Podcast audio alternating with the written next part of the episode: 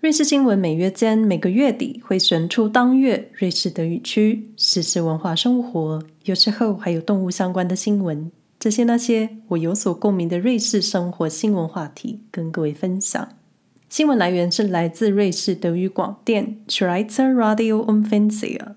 每个月选出的新闻链接都会放在说明栏位，因为是经过润饰，所以并不是以记者或是编译的角度出发。同时，因为是分享当月的德语区新闻，所以内容上会有时间差，还请各位听众朋友收听时留意。夏季是旅游旺季，瑞士人也不会忘记旅游。自去年起，瑞士居民出入境流动的旅游消费接近二零一九年疫情前的水准。瑞士人或说瑞士居民在他国消费的金额，比外国旅客留在瑞士的钱钱还多。根据联邦统计局近期所公布的二零二二年旅游业资产负债表显示，光临瑞士的游客在二零二二年为瑞士经济创造了一百六十六亿瑞士法郎的收入，这比前一年二零二一年还增加了百分之四十八。与此同时，瑞士居民出国旅游的花费花了一百六十八亿美元。比二零二一年增加了百分之六十一。那根据联邦统计局的数字，酒店和非酒店部门以及私人的过夜旅客也明显的增加。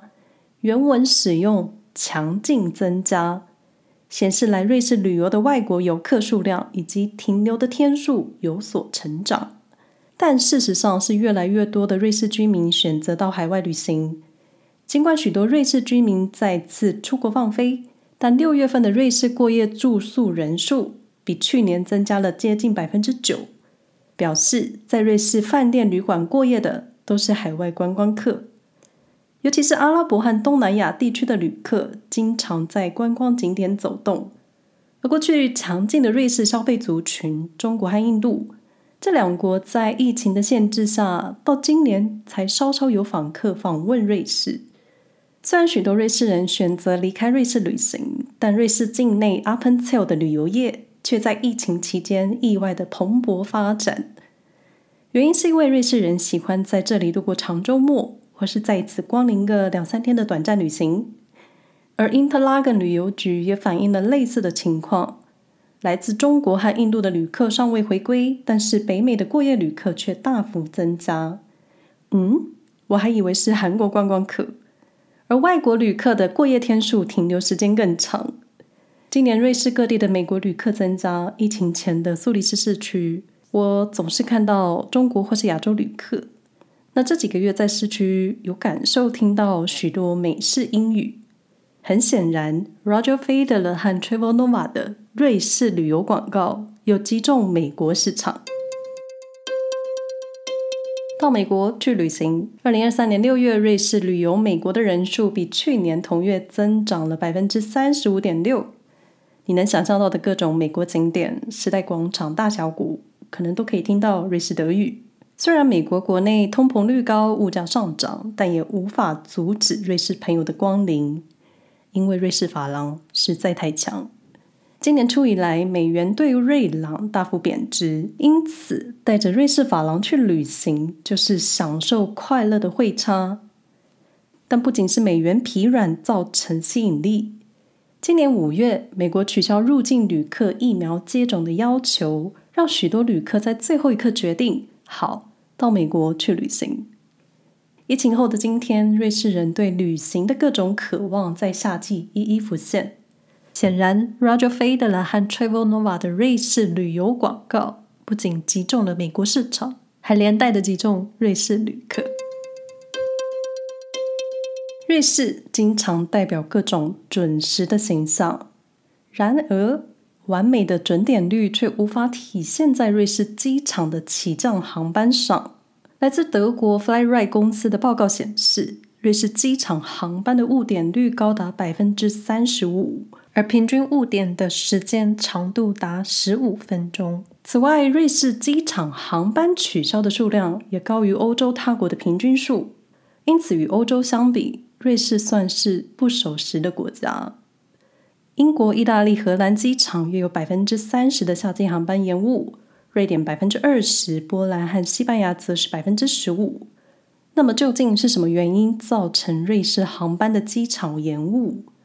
主要的原因是瑞士地处欧洲中部的中心位置，作为欧洲的交通枢纽，倘若邻近国家机场，好比法国，若法国机场人员进行罢工，那自然会造成日内瓦和瑞士机场的误点。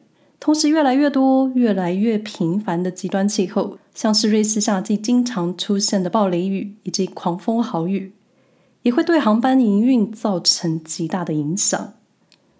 除了国际罢工，瑞士航空业存在着人员短缺的问题。虽然今年瑞士航空已经增加了千名地勤人员办理登机手续或是行李的处理，可是，一旦发生不可抗拒的各种事件，都会影响航班的起降。一时半刻，瑞士机场还是得背负高误点率的烦恼。但身为全欧洲误点率最高的航空机场，我想总是要求准时的瑞士人肯定受不了被贴上误点的标签。二零二三年是瑞士联邦选举年，Bernie 研究所代表瑞士广播电视公司进行了一项大型的民意调查。显示瑞士是一个人民总体满意度很高的国家，但也显示出瑞士是一个存有裂缝的理想世界。这项名为 “Wie geht's Schweiz？” 瑞士你好吗的研究结果，是瑞士 Bernie 研究机构于二零二三年四月和二零二三年五月，代表瑞士广播电视公司进行了五万七千七百七十八次的采访。以下前段是数据分析的准则，我认为需要跟各位解释分析的原则，所以这一段可能会想睡觉。五万七千七百七十八次的采访，其中两千九百八十三人为面对面的访问，其他的五万四千七百九十五的受访者，则是线上填写了问卷调查。但线上受访者他们能决定是否将结果列入分析。因此，这种调查方式不具有代表性。分析结果的人次主要以面对面访问的两千九百八十三名受访者，样本按照四种语言的语言区进行分层，并根据年龄十六岁以及以上，还有性别进行引用，进而建立了代表瑞士人口的形象。调查结果的数据是经由特定的数据加权方式来建立的，而问卷包含了三百多个题目。并确保访谈时间不超过二十分钟，所以波尼研究所并没有向所有受访者询问相同跟重复的问题。抽样的误差会根据问题和答案的数量而有所变化。二零二三年对瑞士来说是一个重要的一年，十月底将进行联邦大选。瑞士广播电视公司特别委托 Bernie 研究所进行瑞士有史以来最大规模的民意调查之一。以了解瑞士海外和境内的瑞士人关注的各种要事，百分之六十一的受访者表示生活满意度介于好与非常好之间，百分之五的受访者则不满意现在的生活状况。当被问到如何才能让你更快乐的时候，大多数的受访者表示希望能够花更多时间在大自然。那愿望清单上的其他项目是。有更多的钱、更多的睡眠、更多的时间跟家人相处。将近三分之一的受访者表示，他们的财务状况有着相当大或是非常严重的压力。财务压力在义语区和罗曼舍语区尤其明显。有五分之一的受访者表示，他们总是或是经常感到孤单。三分之一的受访者认为，瑞士其他地区的居民并不认同他们的价值观。而这种情况在最低收入族群和十六岁至三十九岁年轻一代中尤其常见。而调查显示，选举年备受关注的议题，多数受访者并不特别感到兴趣。百分之六十一的人认为性别议题是个假议题，而移民问题维持中立和性别平权，仅在受访者关心的清单中排名中位。而排在名单末端的是流行感染疾病和城乡差距的议题。但是谈到气候变迁，百分之六十九的受访者认为这是一个需要立刻采取行动的重大问题。瑞士法语区的受访者反应更为激烈，他们愿意减少冬季取暖的能源，改吃素不吃肉，或是减少开车。对于绝大多数的受访者来说，瑞士是他们认同的国家。百分之六十七的人甚至表示，瑞士是世界上最适合居住的国家。但他们对于政治人物的不信任感却很高。而对于多数人而言，是否出生在瑞士，宗教信仰什么都不重要，更重要的是尊重当地政府机关和法律。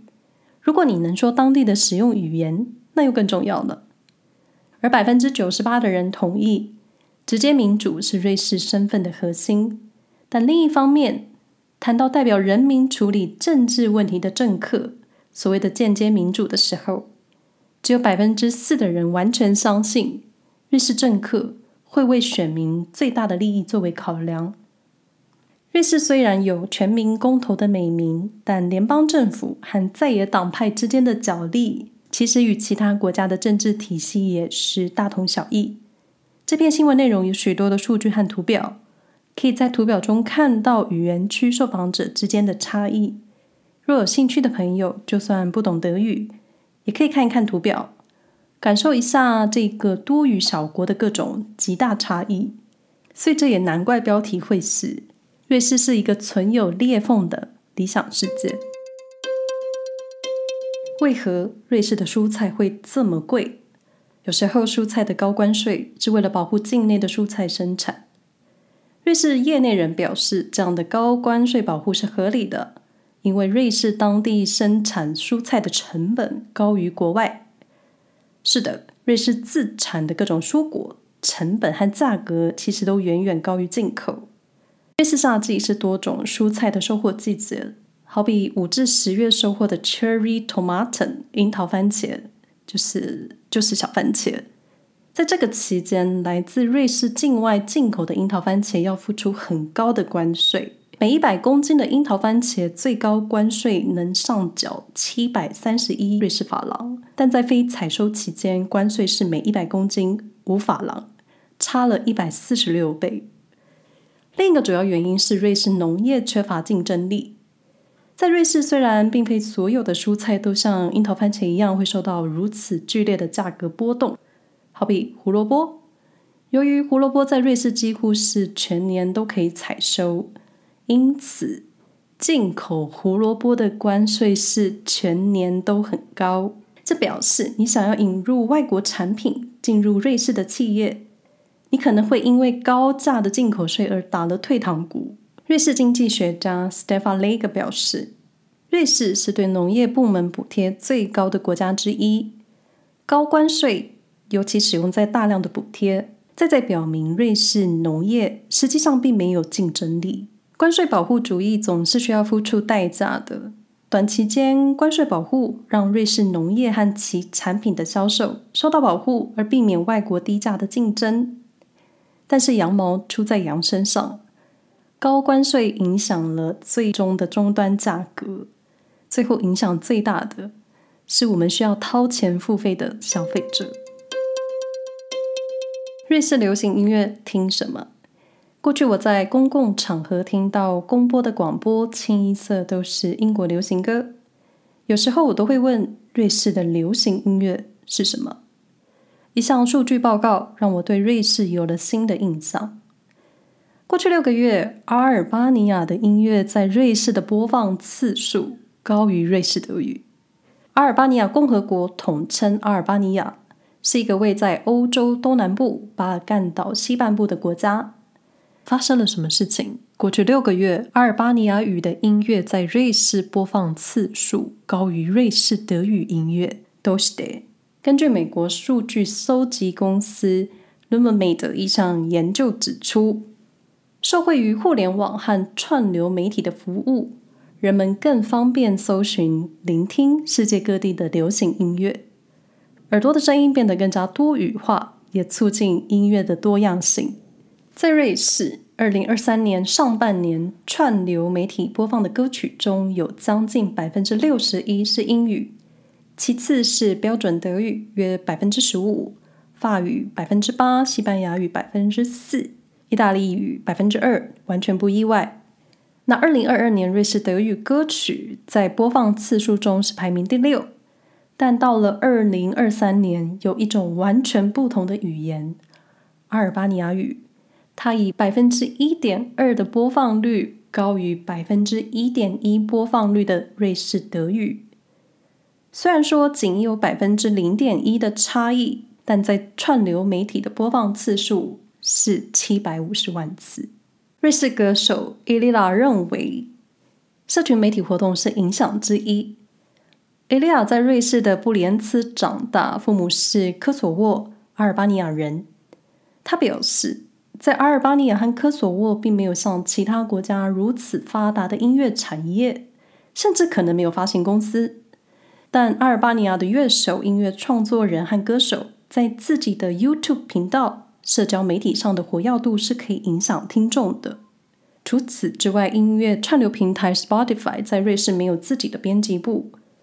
瑞士 Spotify 的播放清单是为在柏林的编辑部所策划的，这就是为什么瑞士德语歌曲很少被收入国际播放清单的原因。这段新闻内容记者使用了肯定句，但我个人会保持怀疑的态度，因为你不能因为瑞士 Spotify 的播放清单是由德国策划，就觉得是因为这样子，就觉得瑞士德语的歌曲。很少有机会被收入国际播放的清单，所以这一段我觉得不能用肯定句。那阿尔巴尼亚的音乐高于瑞士德语的播放，极有可能是阿尔巴尼亚语系的民族散布世界各地。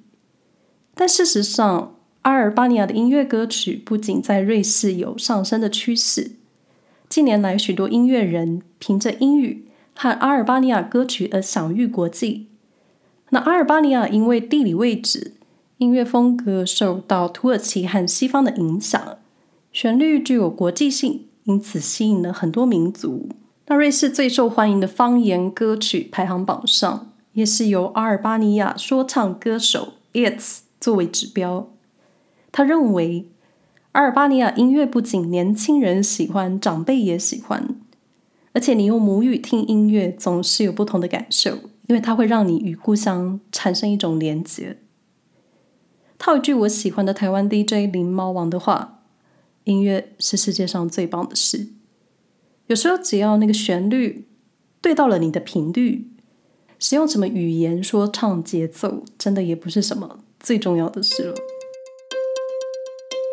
今年四至六月的中旬，一项名为 Digital Monitor 的研究采访了瑞士全国各地。两千零八十七名十五岁以上的受访者，结果显示，Instagram 首次取代 Facebook，成为瑞士最受欢迎的社群媒体平台。新闻内容的数据会以两千零八十七名受访者的比例放在瑞士全国人口来计算，因此以下的内容会出现百万人数的单位，是使用受访者的比例而定的，请各位朋友们留意。此数据显示，Instagram 首次取代了 Facebook，成为瑞士最受欢迎的社群媒体平台。但前情提要，Instagram 已于二零一七年取代了 Facebook，成为瑞士十五至二十四岁的人群中最受欢迎的平台。之所以有落差，是因为本则新闻的访问是包含我这般中高龄的用户。但有趣的是，收看电视的排名。瑞士约有六百三十万人偶尔看电视，其中四百二十万人每天看电视。这显示瑞士用户使用电视看电视的排名仍然高于使用社群媒体。前身为 Twitter 的 X，虽然在瑞士已经流失了超过八万名用户，但仍有七十万人偶尔会看看。